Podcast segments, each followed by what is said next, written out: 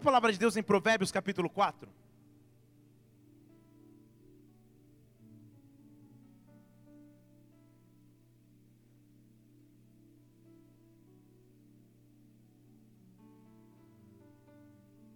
Deixa você abrir lá em Provérbios 4.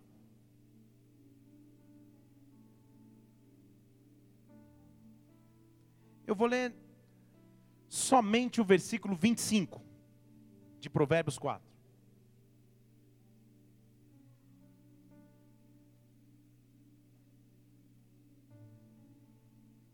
Que diz assim: Dirijam-se os teus olhos para a frente, e as tuas pálpebras diretamente para diante de ti. Deixa eu ler de novo. Dirijam-se os teus olhos para a frente. Fale comigo, para a frente. Fale de novo, para a frente. Que as tuas pálpebras olhem diretamente diante de ti. Feche seus olhos, vamos orar. Pai, nessa noite nós estamos aqui em tua casa. Nós vemos aqui para adorar engrandecer o teu nome. Nós vemos aqui porque tu és a essência de nossas vidas e fé. Tudo que precisamos vem de ti, está em ti. E nesta hora, Santo Espírito de Deus, eu peço que a tua glória se manifeste sobre esse altar. Eu peço que a tua glória se manifeste sobre esta igreja. Que cada pessoa que está neste local sinta o toque do teu Santo Espírito, sinta o derramar do teu Santo Espírito, sinta a manifestação real de Sua presença. Pai, o culto é uma experiência viva contigo, o culto é uma experiência real com Deus que é real. Por isso se manifesta aqui, Espírito Santo de Deus. Olha para o aflito, olha para o oprimido, olha para aquele que precisa de resposta que vem de Deus, e nesta hora nos visita de forma sobrenatural, nos visita de forma plena, ribareste, cabastej, dá ordem aos teus anjos a nosso respeito, e repreende tudo aquilo que é contrário à tua glória, tudo aquilo que é contrário à tua presença, e manifesta aqui somente o teu reino, Pai, eu peço que o teu reino venha agora, que a tua vontade seja estabelecida agora, na terra, como é no céu, nós te adoramos, nós te engrandecemos, nós te damos glória, nós te damos damos louvor, nós aplaudimos o teu nome, porque tu és digno de honra, Pai. Vem nesse lugar, nós pedimos, Deus. Oh, aleluia. A Bíblia está nos dizendo claramente para onde temos que olhar. Ela está dizendo: dirija os seus olhos para frente. Olhe para frente. Olhe para o horizonte, olhe adiante. Olhe para frente. Um dos sentimentos que sempre insistem em acometer o ser humano é o sentimento de nostalgia. Fale comigo, nostalgia.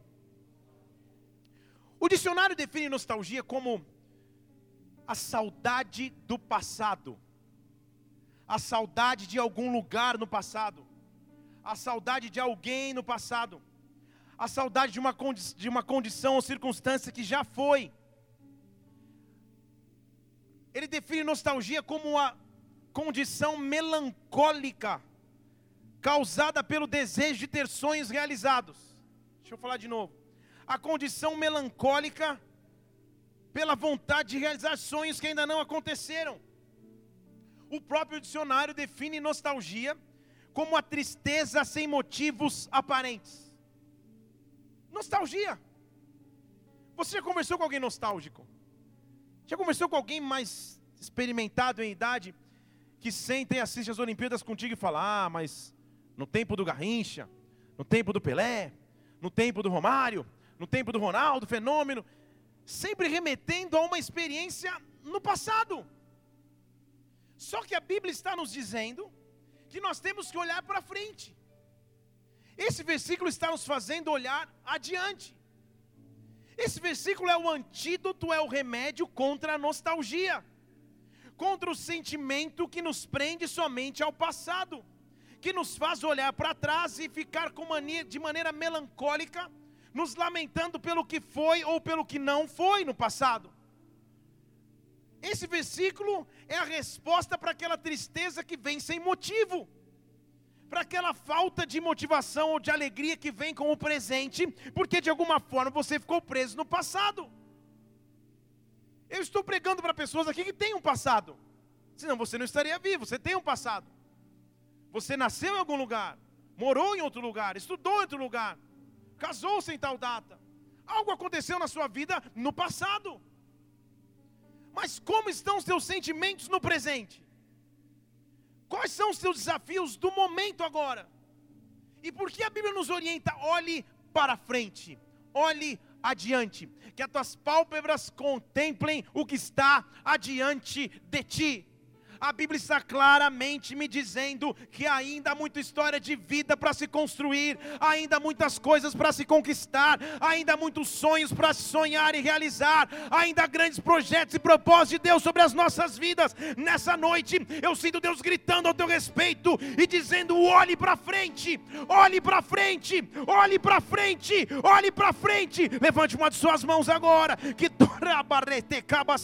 que todo sentimento de nostalgia, de prisão ao passado, seja invadido agora por uma glória de Deus que te diz: olhe adiante, olhe para frente, olhe para o horizonte. Eu tenho grandes coisas para a sua vida. Se você crê nisso, aplauda o Senhor e glorifique nesse lugar.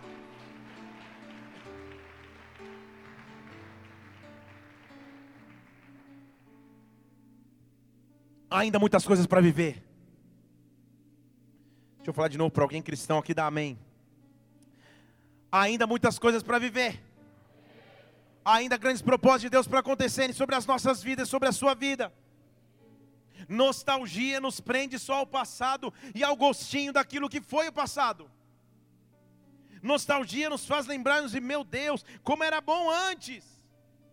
Há pessoas que estão presas ao passado, mas não presas a sentimentos ruins necessariamente, presas a sentimentos bons, achando que os anos dourados já se passaram, que o melhor você já viveu, que os testemunhos que você tem são só no tempo passado. E isso te traz uma certa alegria, porém traz também contigo nostalgia. A tristeza de achar que nada mais vai ser como um dia já foi. Você pensa no passado, imagina no passado, tudo que você faz é no passado. É como se você ligasse o som do seu, do seu carro e estivesse tocando. Manequim, teu sorriso é. Você riu, hein? Você tinha o pôster. Eu sabia que alguém ia rir. É como se você estivesse ainda gostando de New Kids on the Block, de Spice Girls, ou então de Irmãs Galvão, dependendo da tua época, eu não sei. É como se você estivesse ainda na Jovem Guarda. É como se você estivesse no passado achando que os momentos bons só estão ali. É como se os seus testemunhos só fossem testemunhos do passado. Mas nós estamos diante de um Deus que nos diz: olhe para frente, olhe para frente, contemple as coisas que eu ainda vou fazer. Eu já fiz coisas boas, grandes coisas você já viveu, mas não perca a perspectiva de futuro, não perca a perspectiva do amanhã, não não perca a perspectiva de que eu ainda sou Deus hoje, eu sou Deus hoje. Este é o dia que eu fiz, este é o tempo que eu fiz para a sua vida, as suas maiores conquistas ainda estão por acontecer. Olhe para frente. Olhe para frente. Jesus começa o seu primeiro milagre em João capítulo 2, 10, mostrando qual seria o seu padrão. Ele fala assim: o mestre Sala fala para os serventes ali, calma aí. Todas as crianças estão animadas. Todo. Alguém dá um toque lá depois, tá? Aleluia. Todo homem, primeiro põe o vinho bom, e quando já bebeu o bom, então coloca o inferior. Mas você, no primeiro milagre, guardou até agora o melhor vinho. Estão comigo aqui ou não? Jesus Cristo começa o primeiro milagre falando isso. Eu tenho no meu depósito um melhor vinho para oferecer. Quando você acha que viveu coisas grandes, quando você, deixa eu te falar só uma pausa. Olha que criatividade do Ministério Infantil. Sabe o que eles criaram hoje? Olha lá as crianças correndo lá no fundo. A gente, eu, eu não me incomodo com o barulho, não deixa fazer o barulho. Não, o mundo não criou o, o, a procura dos pokémons? Hoje nós estamos fazendo aqui na igreja a procura dos dons. Então há dons escondidos por aí, eles estão correndo atrás, tipo um caça ao tesouro mesmo, para buscar os dons. Então pode, não se preocupa, tá? Eu não ligo o barulho. Que Pokémon que vamos buscar dom e as crianças vão ser cheias do dom, se prepara. Muito bem. que eu estava dizendo? Ah, Deus guarda em seus depósitos um melhor vinho para o final. Deus guarda em seus depósitos o poder de nos surpreender com coisas maiores.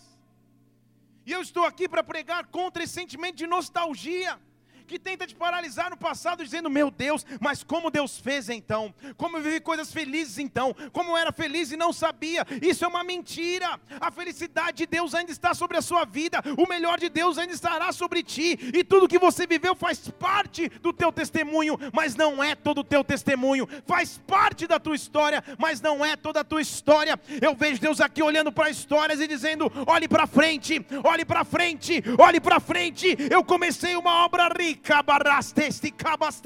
que ainda é grande, grandes coisas ainda estão por vir, grandes coisas ainda estão por acontecer. Levante uma de suas mãos, receba de Deus esse vigor, receba de Deus esse ânimo, receba de Deus essa esperança. O melhor vinho ainda está por vir, o melhor vinho ainda está por vir sobre as nossas vidas. Dê um glória a Deus e aplauda o Senhor aqui. Oh, rebaraste, ribabareste, cabassou. Agora, pior do que ficar preso somente aos sentimentos bons do passado, pior do que isso, é ficar preso aos sentimentos difíceis do seu passado, é ficar preso aos traumas do seu passado. Alguém aqui que nunca tenha passado por decepções? Levanta a mão. Pois é. Nem olhe para o seu esposo ou esposa agora, porque talvez ele seja parte disso. Então olhe para mim, olhe para frente. Você já sofreu decepções. Você já foi traído por amigos, por empresas, por companheiros de trabalho. Você já foi humilhado. Você já foi perseguido. Você já nas suas emoções acreditou que ia acontecer e não aconteceu. Você no seu ministério esperou de alguma maneira as coisas acontecerem e foi para o outro lado. Eu não sei o que já aconteceu na tua história, mas eu sei que você tem uma história. Eu sei que você carrega uma história. E não necessariamente uma história só de sucessos. Alguns insucessos e frustrações podem fazer parte da tua história também. Algumas perseguições também, alguns traumas também. E o difícil é quando temos que olhar para frente, mas os medos, os fantasmas, os levantes do passado insistem em se levantar nas nossas vidas, nas nossas mentes, insistem em se levantar em nossa história. A minha pergunta então é: quais são os medos que você tem de olhar para frente? Qual é o medo que você tem? Qual é o medo que você tem de falar, Senhor, eu posso entregar novamente essa área a Ti? Eu posso novamente crer essa área em Tuas mãos?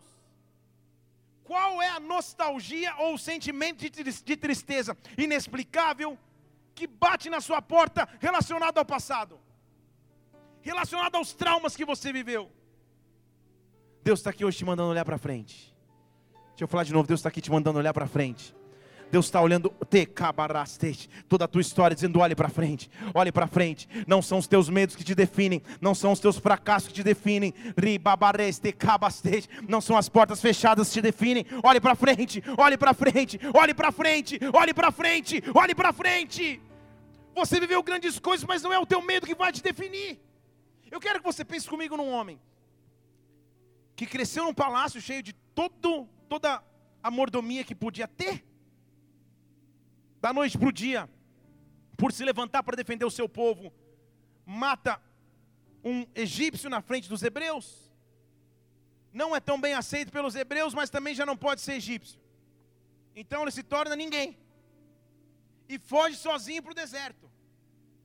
E do cara que na noite anterior dormia em berços reais, ele passa a ser um caminhador errante no deserto. Não tem para onde voltar. Não é mais hebreu, não é mais egípcio. Ficou sozinho. Está sozinho no deserto. Há momentos que Deus nos leva para a solidão do deserto. Deixa eu falar de novo. Eu estou ouvindo um sino tocar, eu falei, Deus, não me chama agora. É você, vocês, vocês ouviram esse sino? Eu falei, Jesus, tem um anjo tocando um... Muito bem. Há momentos em que a solidão do deserto é a única coisa que nós temos de bom ou de ruim. Há momentos em que o nosso único refúgio é a nossa família. É a esposa que Deus te deu, são os filhos que Deus te deu. Não há tantos amigos que batem na sua porta, não há tantas pessoas que te incentivam. Na verdade, há muitos que te perseguem. Há momentos em que parece que nada restou. Você não é mais egípcio, você não é hebreu, você está como Moisés. Em áreas de nossas vidas nós estamos assim às vezes. E Moisés podia ter sido definido pelos seus medos, pelas suas aflições. E ele começa a caminhar sozinho no deserto. Mas algo muda em sua vida no meio do deserto. Deixa eu falar de novo para alguém falar amém. Algo muda no meio do deserto. Deserto é o local que Deus nos visita. Deserto é o local onde a glória de Deus se manifesta. E esse momento eu quero profetizar que você vai viver, porque você vai viver um momento de sarça ardente você vai ver um momento onde a glória de Deus vai se manifestar em meio ao deserto. Moisés não tinha direito para onde ir, estava completamente perdido em Êxodo capítulo 3, versículo 1. A Bíblia diz que ele estava apacentando o rebanho do seu sogro Jetro. E levou o rebanho para de trás do deserto. Só que no deserto ele chega a Horebe, o monte de Deus. Pensa na cena então comigo. O cara que cresceu no palácio do Faraó, que tinha todo acesso à riqueza do Egito, o que lhe restou agora era cuidar de ovelhas num deserto. E ele só tinha um sogro porque achou uma mulher para se casar. Mas não foi a família com que ele cresceu, ele foi inserido numa família. E lá está ele andando. Só que no meio do deserto há um local de encontro com Deus no meio da solidão há um local de encontro com Deus. No meio de cabarastej, das portas que aparentemente se fecham, no meio dos momentos difíceis, há um encontro com Deus que muda a minha vida. Ele chega diante de um monte e o monte se chama Oreb. O que eu quero dizer a você é que Deus está preparando momentos de Monte Oreb para a sua vida. Deus vai começar a te visitar no turno da noite. Deus vai começar a te visitar em sonhos. Deus vai começar a te visitar em visões. Deus vai começar a te visitar no teu trabalho. Deus vai começar a te visitar na leitura da palavra. Deus vai começar a te visitar no teu momento com Deus. Exatamente aí, no teu deserto, você vai se chegar em Oreb. Exatamente aí, no teu deserto, a glória de Deus vai se manifestar. Que a glória de Deus se manifeste manifeste sobre ti. E aí, lá no deserto, aparece um anjo, versículo 2. Aparece então um anjo do Senhor em uma chama de fogo, no meio de uma sarça. Então entende comigo, não era só uma sarça, era um anjo. Um anjo e uma sarça. Era um anjo do Senhor visitando a sarça. Moisés olhou e a sarça ardia no fogo, porém a sarça não se consumia. Fala para o seu irmão, gostou dessa história? Pensa na cena comigo, ele está conduzindo as ovelhinhas. Daqui a pouco ele olha lá, chega no monte de Deus, tem uma sarça, a sarça é um pedaço de, de árvore, uma árvore. Um anjo e o fogo queimando a árvore, porém a árvore não se consumia. Sabe o que foi isso, meus irmãos? Estou prestes a anunciar a vocês aqui essa descoberta. Essa foi a primeira selfie da história. Moisés estava olhando para o espelho. Você não entendeu, né? O anjo estava dizendo: Moisés, esse aí é você, ó. O fogo está te queimando, mas o fogo não vai te consumir. O fogo está tocando a tua vida, mas esse fogo não consome. Pode chegar mais perto. Porque quanto mais perto você estiver do fogo, mais perto você vai estar da minha presença. Quanto maior for intensa a luta, maior vai ser a manifestação sobre a tua vida. Moisés, eu quero te ensinar a olhar para frente de novo. Moisés, eu quero dar um destino para a tua vida novamente. Pode se chegar diante de mim, mas antes de você chegar, para, Moisés. Moisés, para. Faz só o seguinte: uma coisa só, tira a sandália dos teus pés. Tira tira a sandália dos teus pés. Deus estava pedindo de Moisés um ato profético, uma atitude profética. O que ele estava dizendo a Moisés, tudo aquilo que você carregou até agora, toda a figura do teu passado até agora, tira, porque eu vou começar de novo. Tira, porque eu vou fazer novamente. Deixa a sujeira das sandálias para trás e tira para começar uma nova história. Quando Deus manifesta a sua glória sobre as nossas vidas, o que ele nos diz é: olhe para frente, olhe para frente, olhe para frente, olhe para frente. O fogo tentou te marcar, mas o fogo não vai te consumir. O inimigo tentou te perseguir, mas o inimigo não pode te derrotar. Maior é o que está em nós, maior é o dono do fogo do que aquele que o mundo está. O meu passado não me aprisiona mais.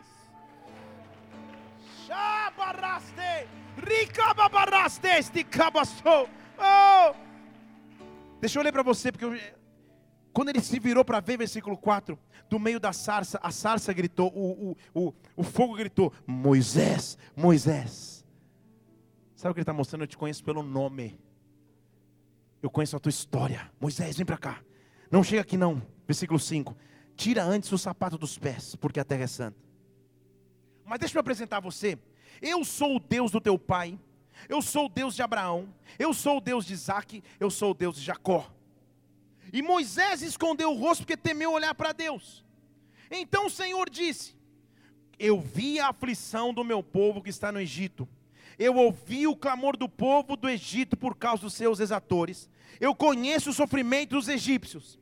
E eu desci para livrar da mão dos egípcios e para fazer esse povo subir daquela terra para uma terra boa e espaçosa, para uma terra que mana leite e mel.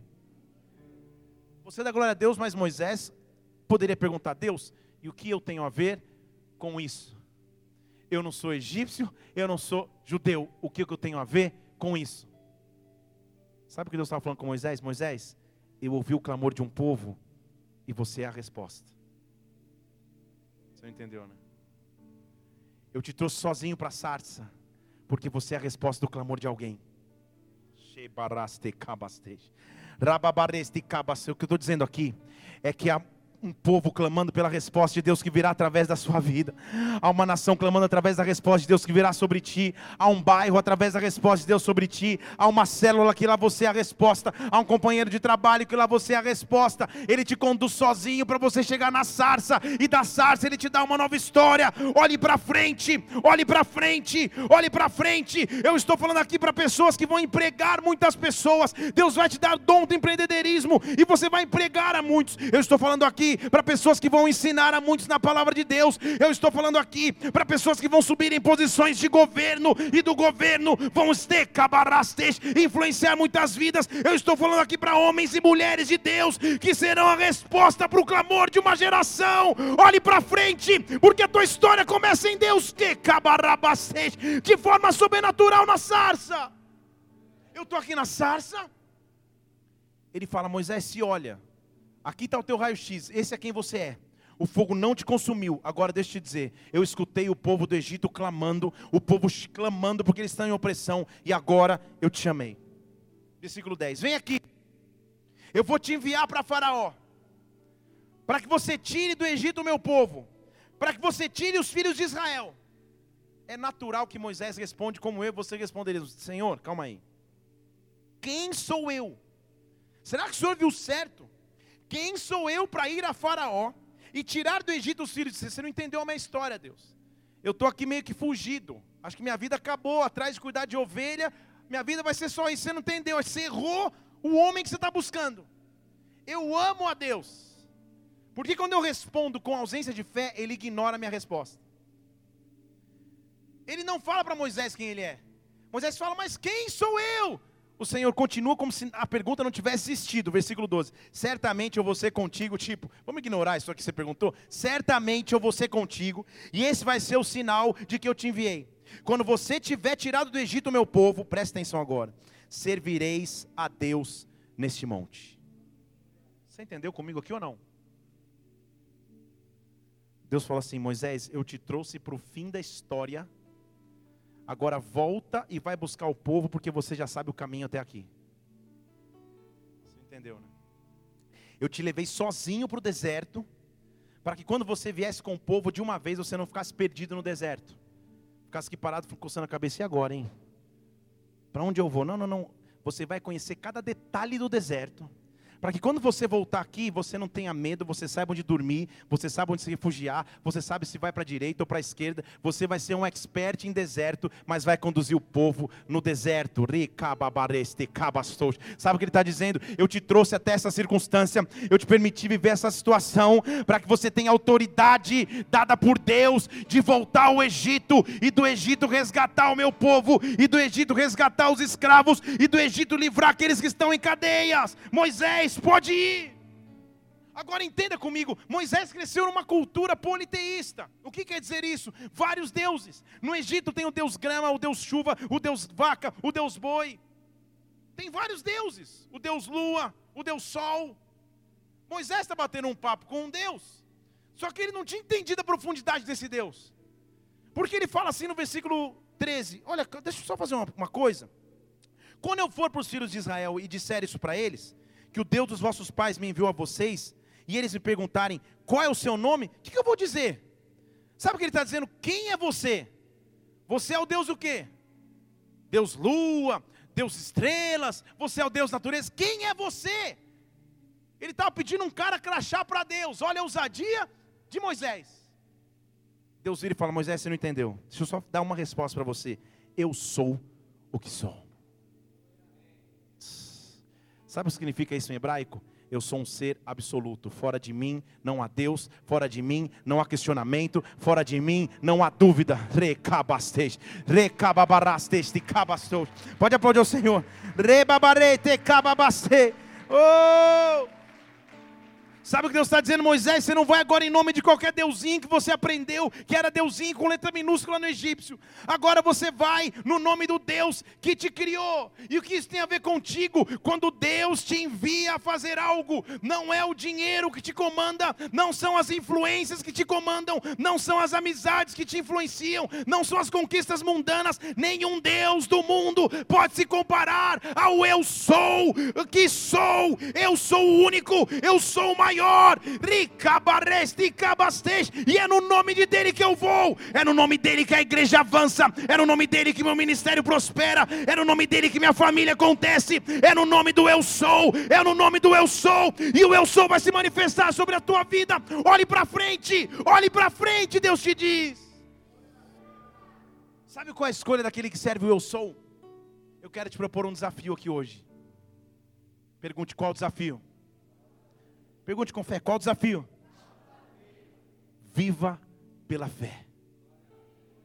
Viva pela fé. Hebreus capítulo 11 diz que a fé é a certeza daquilo que a gente não vê. Eu não vejo, mas eu sei que acontece. Eu não vejo, mas eu sei que um dia a intervenção de Deus virá. Aquele que vai pelo eu sou, anda pela fé. Eu já preguei, já falei sobre isso aqui.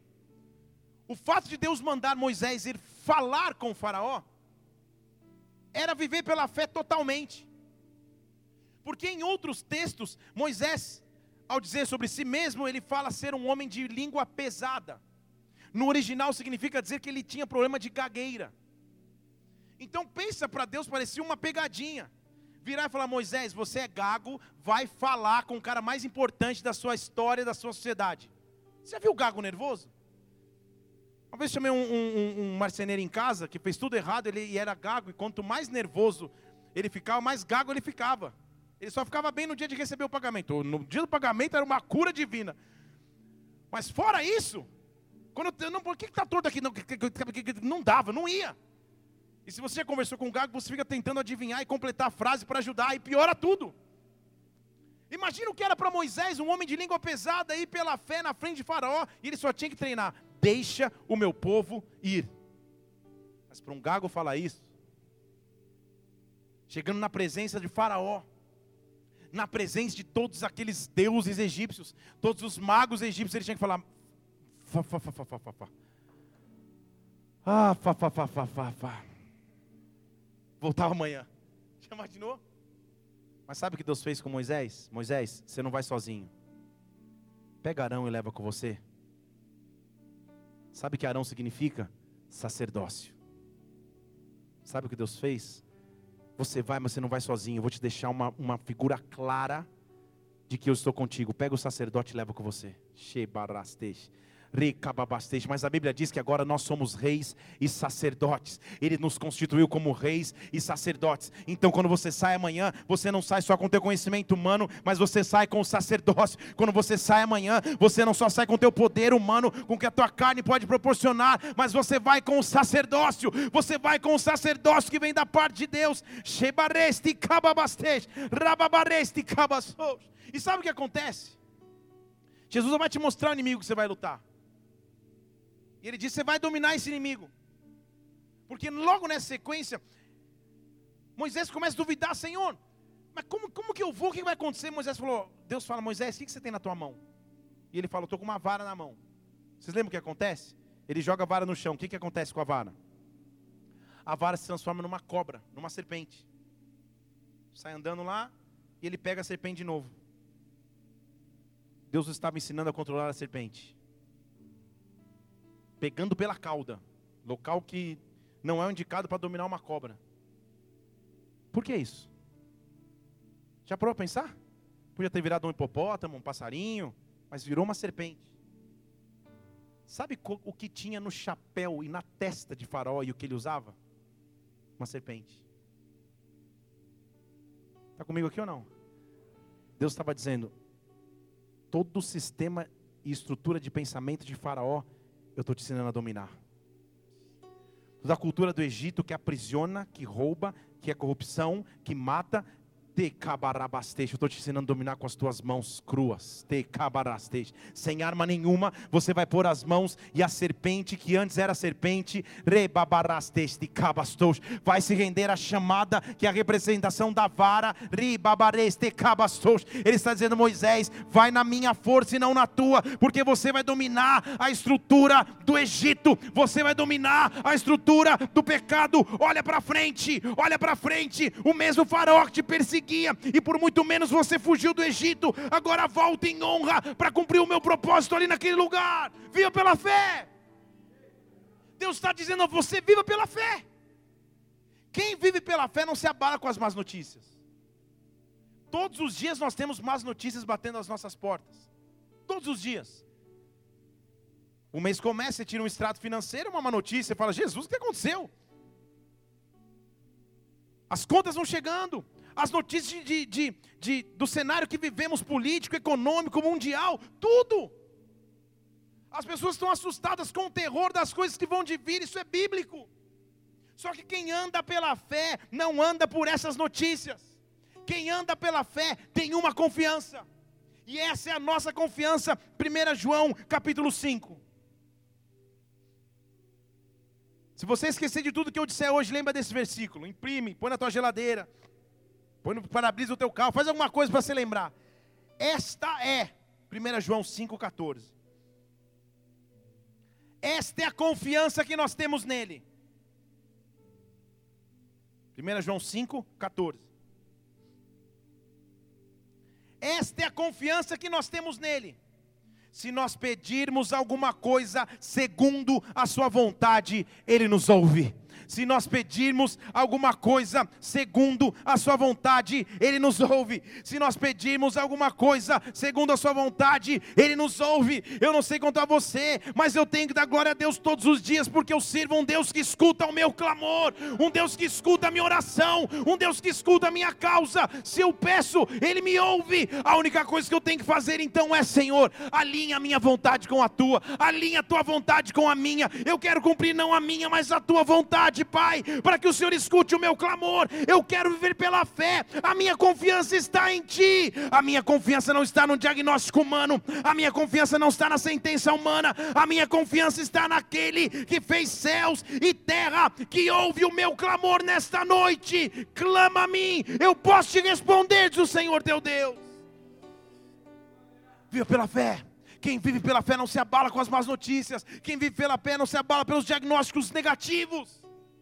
Quem vive pela fé luta contra o desânimo. Quando Deus visita Josué depois da morte de Moisés, Josué devia estar muito desanimado, que morreu Moisés.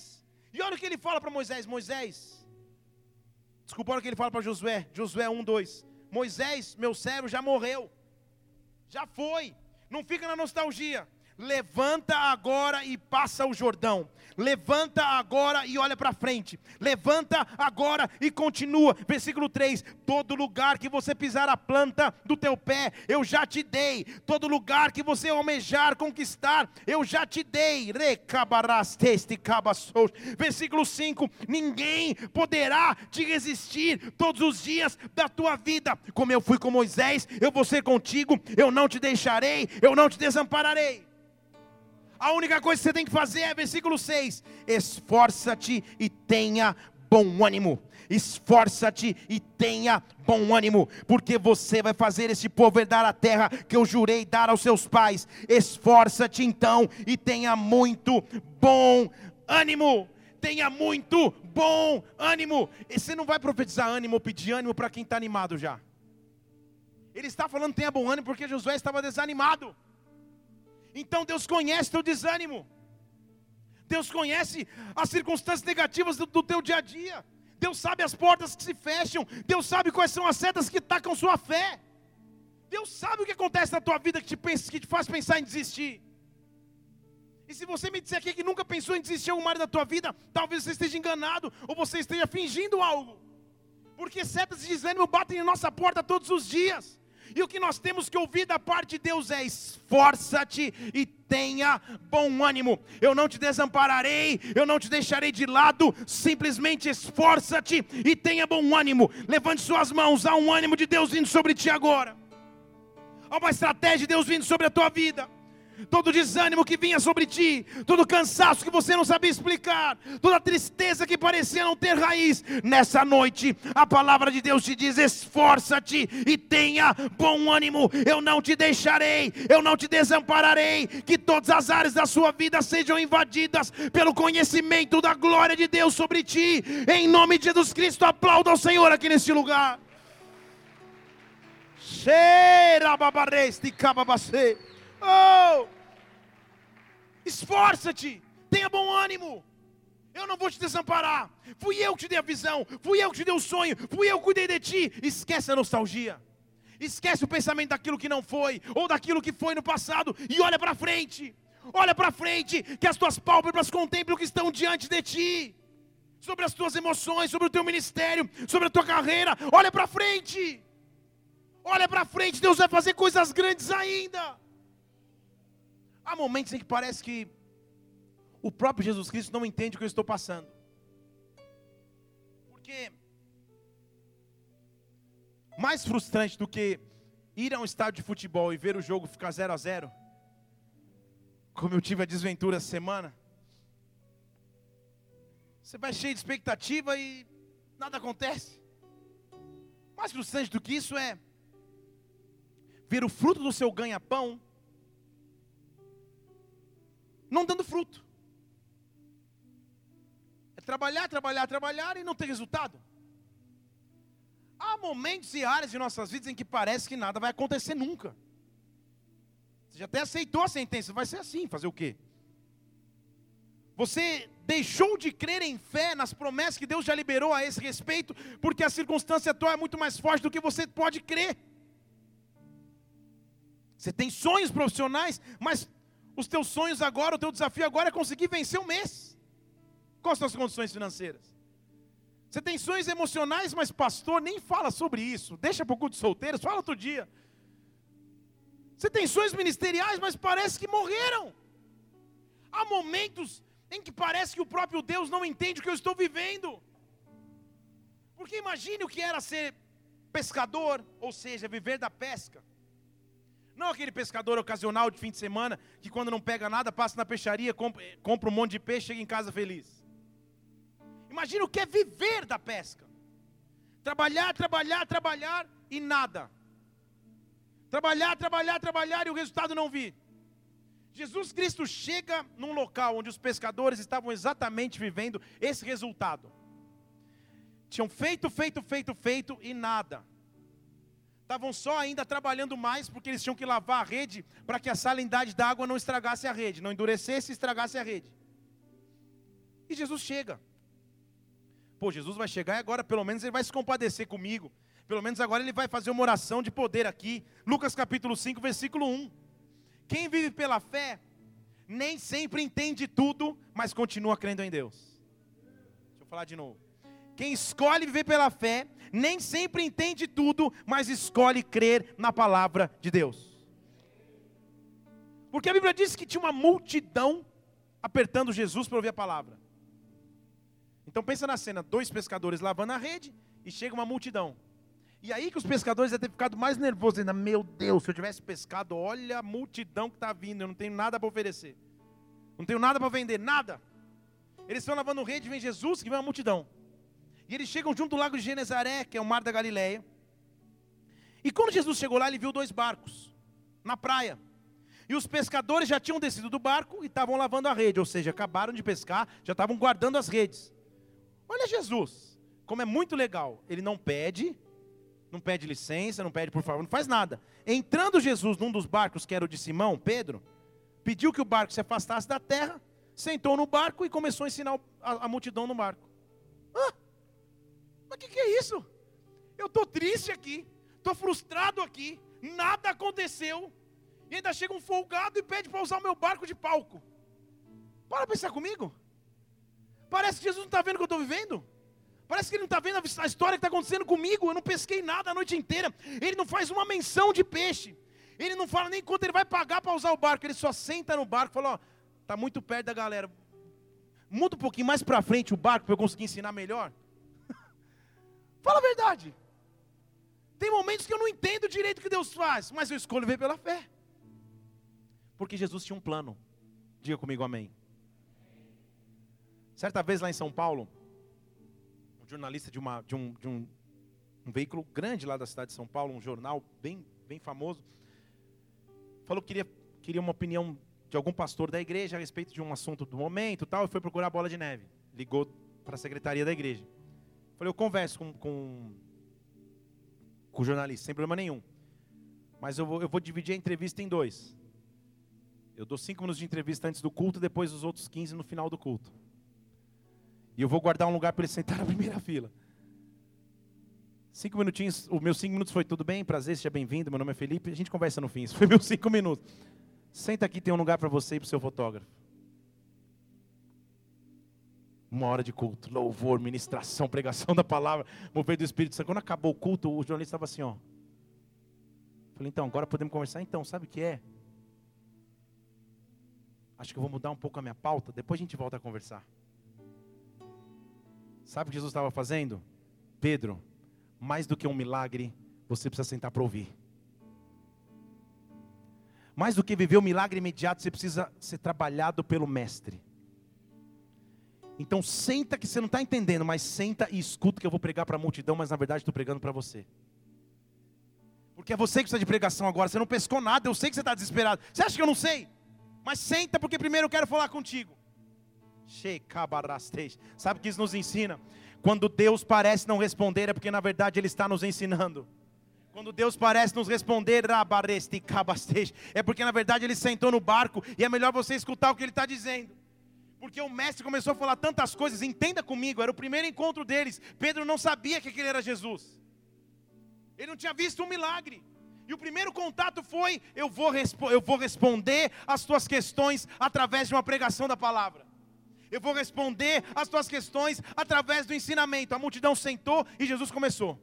Deve ter sido o melhor sermão da história da humanidade.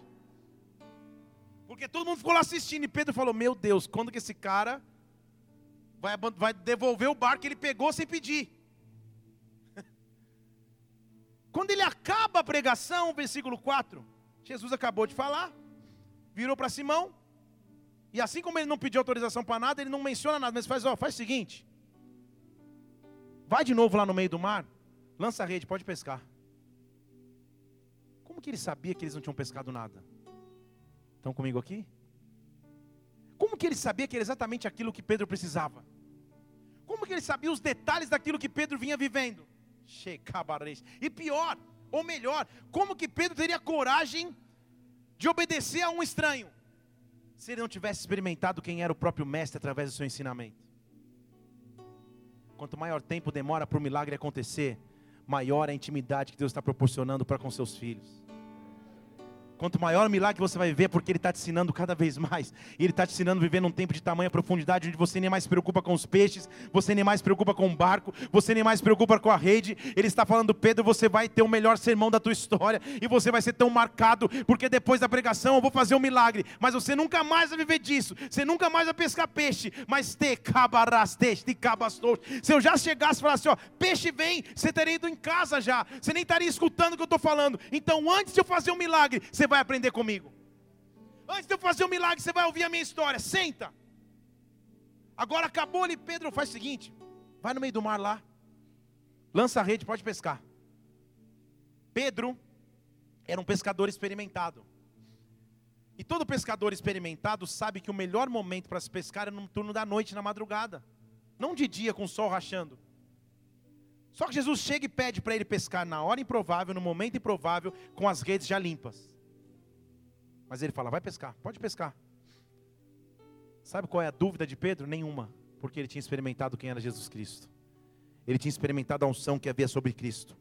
Porque ele vira no versículo 5 e já fala, mestre, ele já chama de mestre. Ele fala, você só pode ser mestre, eu não te conheço direito, mas mestre.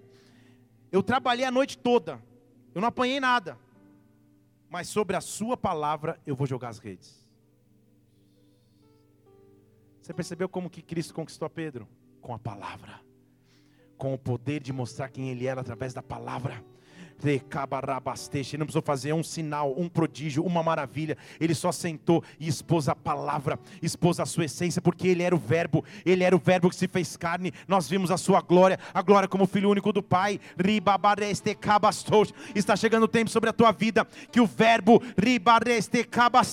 a palavra de Deus vai se manifestar sobre o teu dia a dia, a palavra de Deus vai se manifestar sobre a tua história, porque Pedro vira e fala: Eu já tentei de tudo, eu tentei a noite inteira e nada aconteceu. Mas se você está mandando, eu vou jogar a rede de novo. Se você está mandando, eu não vou olhar para o passado, eu vou olhar para frente. Sabe o que Deus está dizendo para você aqui? Lança a rede de novo, joga a rede de novo, tenta mais uma vez. Volta a confiar de novo, volta a confiar mais uma vez. Lança a rede, mas agora é sobre a minha responsabilidade. E quando eles assim fizeram, versículo 6 apanharam uma grande quantidade de peixes, de modo que as redes já não podiam suportar. Que problema você prefere ter? Lavar a rede vazia ou rasgar a rede tão cheia de peixe? A decisão está se você confia ou não na palavra que Deus te deu. Deus está liberando palavras sobre você. Deus está liberando palavras sobre a tua família. Deus está liberando palavras sobre a tua carreira. Deus está liberando palavras sobre o teu ministério. Mas Deus, eu já tentei antes. Eu já confiei antes. Eu já tentei várias coisas, Pai. Mas aquele que caminha pela fé, aquele que confia em Deus, não é abalado pelas notícias ruins. Aquele que confia em Deus não esmurece na sua fé. Aquele que confia em Deus também crê nas suas promessas, também crê nas tuas palavras. O que eu estou dizendo é que na atmosfera espiritual desta casa há palavras proféticas no ar. Há palavras palavras proféticas retidas, há palavras proféticas que já foram liberadas, e eu quero que você tenha autoridade da parte de Deus de tomar posse novamente dessas palavras proféticas, de tomar posse novamente das palavras que foram liberadas. Profetiza, profetiza, profetiza diante do vale, profetiza diante da situação estranha, profetiza, profetiza, uso profético, rei, rei, sobre a tua palavra. Eu sei que a pedra pesca virá novamente, meu Deus. Aplauda o Senhor aqui nesse lugar adório.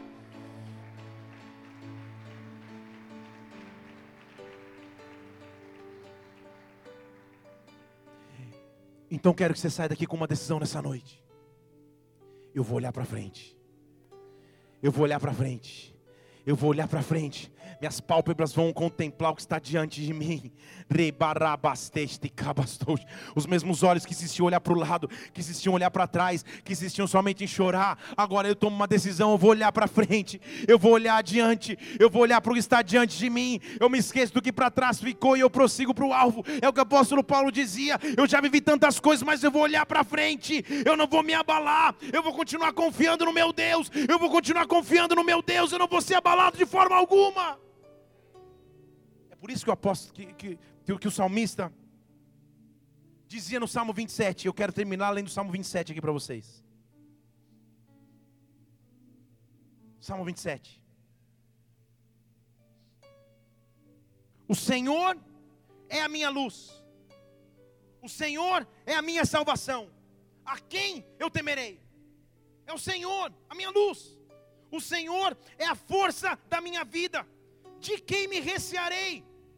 Quando malvados investiram contra mim para comerem as minhas carnes, foram eles os meus adversários, inimigos que tropeçaram e caíram. Deixa eu ler de novo que eu estou profetizando sobre a tua vida. Quando malvados investiram contra mim para comerem as minhas carnes, para ver a minha ruína, para ver o meu fracasso. Foram eles os meus adversários, inimigos que tropeçaram e caíram. Sabe o que Deus está fazendo exatamente agora? Levante uma de suas mãos. Deus está frustrando os planos do inimigo contra a sua vida. Deus está frustrando os planos do inimigo contra as tuas emoções. Deus está frustrando os planos do inimigo contra a tua família. Os meus adversários é que vão tropeçar e cair, mas eu continuo olhando para frente. A Bíblia continua: ainda que um exército esteja acampado contra mim, exército, não está falando de guerra um a um. Ainda que você saia lá fora e tenha um exército acampado ao teu redor, ainda que um exército se acampe contra mim, o meu coração não temerá. Ainda que eu esteja no meio de uma guerra, ainda que uma guerra se levante contra mim, eu conservarei a minha confiança. Eu conservarei a minha confiança.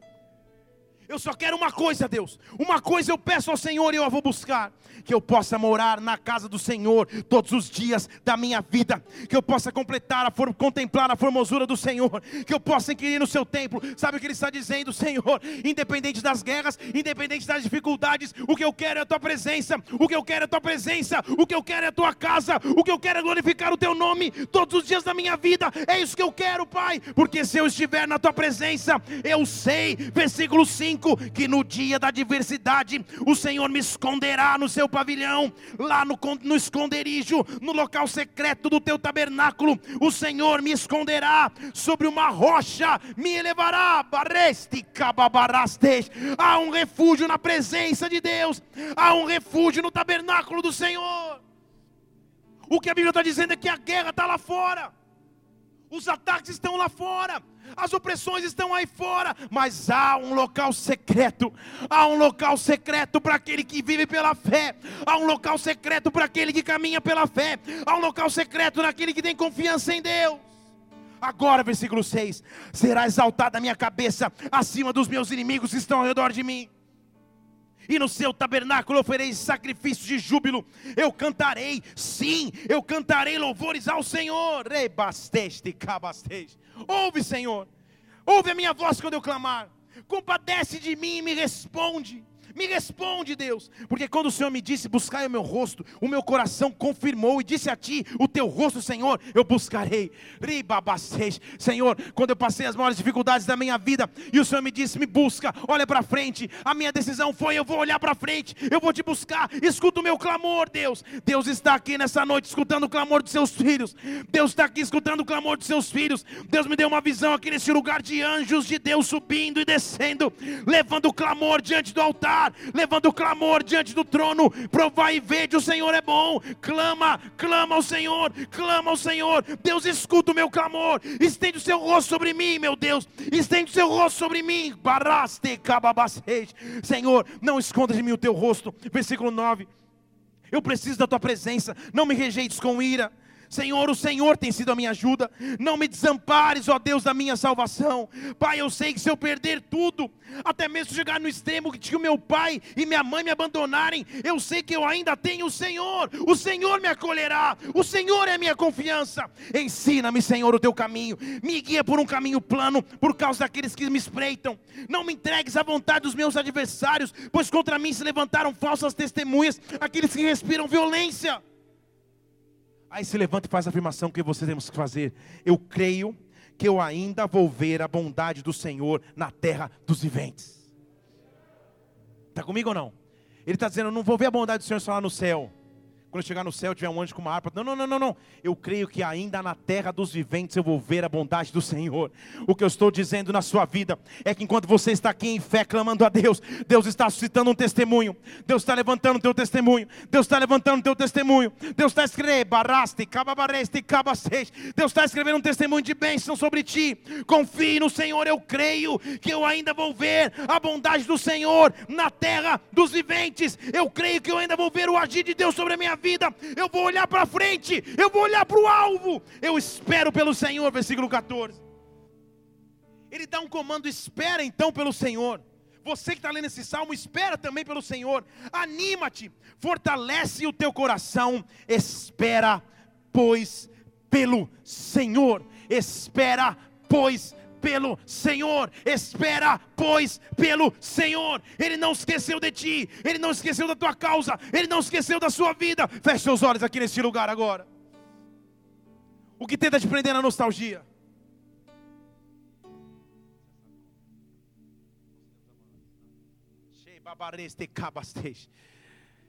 Qual nostalgia que no teu passado te prende a memórias boas somente, ou a trauma somente? E quais são as aflições do tempo presente? Quais são os propósitos que tem que colocar diante de Deus agora? Senhor, uma coisa eu peço a Ti que eu possa estar na Tua casa, que eu possa contemplar a Tua formosura, e uma coisa eu vou dizer, Senhor, eu não vou ser abalado, eu não vou ser abalado, o meu Deus é mais forte, Pai, o meu Deus é mais forte, eu não vou ser abalado, eu não vou temer as más notícias, eu não vou temer a falta de freca, de circunstâncias do presente, eu vou confiar em Ti, Deus está aqui hoje, Ele te trouxe na casa dele hoje para receber dele de novo motivação, de novo vigor. Eu não sei qual é o teu cansaço, mas uma coisa eu te digo: olhe para frente, olhe para frente e confie naquele que tudo pode fazer sobre ti. Fique em pé no seu lugar agora, nós vamos adorar a Deus. Mas adora a Deus com todo o teu ser.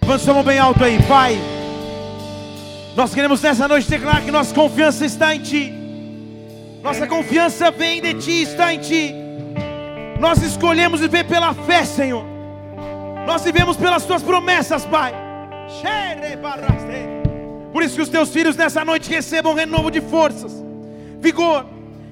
Que a sarça ardente, o momento de sarça ardente se manifeste. Sobre a tua palavra nós vamos em frente. Sobre a tua palavra nós avançamos. E tudo aquilo que paralisava, não paralisa mais. Dê um braço de vitória e aplauda, aplauda, aplauda, aplauda, aplauda, aplauda, aplauda. Oh! Aleluia. Feche seus olhos só um instante, nós vamos terminar esse culto. Talvez você esteja aqui pela primeira vez hoje, ou não. Com todos os olhos fechados aqui, eu quero te fazer um convite. Se você deseja entregar a tua vida ao Senhor Jesus Cristo, aonde você estiver nessa casa, levante uma de suas mãos. Eu quero orar por você, principalmente se você não visita, aleluia. Eu estou te vendo daqui, aleluia. Graças a Deus. Graças a Deus, esse é o maior milagre de todos. Talvez você queira voltar para a presença de Deus porque está distante. Levanta tua mão também agora e volta para a presença de Deus, aleluia. Aleluia. Estou vendo tua mão estendida aqui nessa casa, aleluia. Aleluia, aleluia. Se você está com a tua mão estendida, faz uma oração comigo. Fale assim: Senhor Jesus. Senhor Jesus. Nessa noite. Nessa noite eu reconheço, eu reconheço que, preciso de ti. preciso de ti. Tu és o meu Senhor, tu és o meu, tu és o meu Salvador, o meu Salvador. me perdoa dos meus pecados, meus escreve o meu nome meu no, livro, nome, vida. livro da me dá vida, vida eterna. Me dá vida eterna. Pai, eu quero orar por essas pessoas que hoje fizeram oração pela primeira vez, que entregam suas vidas ao Senhor e que voltam a Ti, Senhor. Que hoje seja uma noite de salvação, de libertação, de restauração desses que ouviram a Tua palavra, Pai. Escreve esses nomes no livro da vida e os salva que a tua semente não volte vazia, mas cumpra o seu fim, Deus. Nós te louvamos e como igreja aplaudimos o teu nome nesta hora, Pai. Em nome do Senhor Jesus Cristo. Em nome do Senhor Jesus Cristo. Em nome do Senhor Jesus Cristo. Em nome do Senhor Jesus Cristo. Aleluia. Dê a mão para a pessoa que está do seu lado. Levanta a mão do seu mão bem alto. Se você deixou, fez essa oração hoje pela primeira vez, deixe seu nome numa dessas pranchetas que, a gente, que você está vendo aqui. A gente quer poder explicar melhor que atitude foi essa que você tomou e dizer o quanto Deus vai te abençoar e conta essa uma nova história sobre a tua vida, que Deus te abençoe. Levanta a mão do seu mão bem alto. E diga assim: se Deus é por nós, quem será contra nós? O Senhor é o meu pastor. Eu vivo pela fé. Eu não serei abalado. Nada me faltará. Vamos orar todos juntos.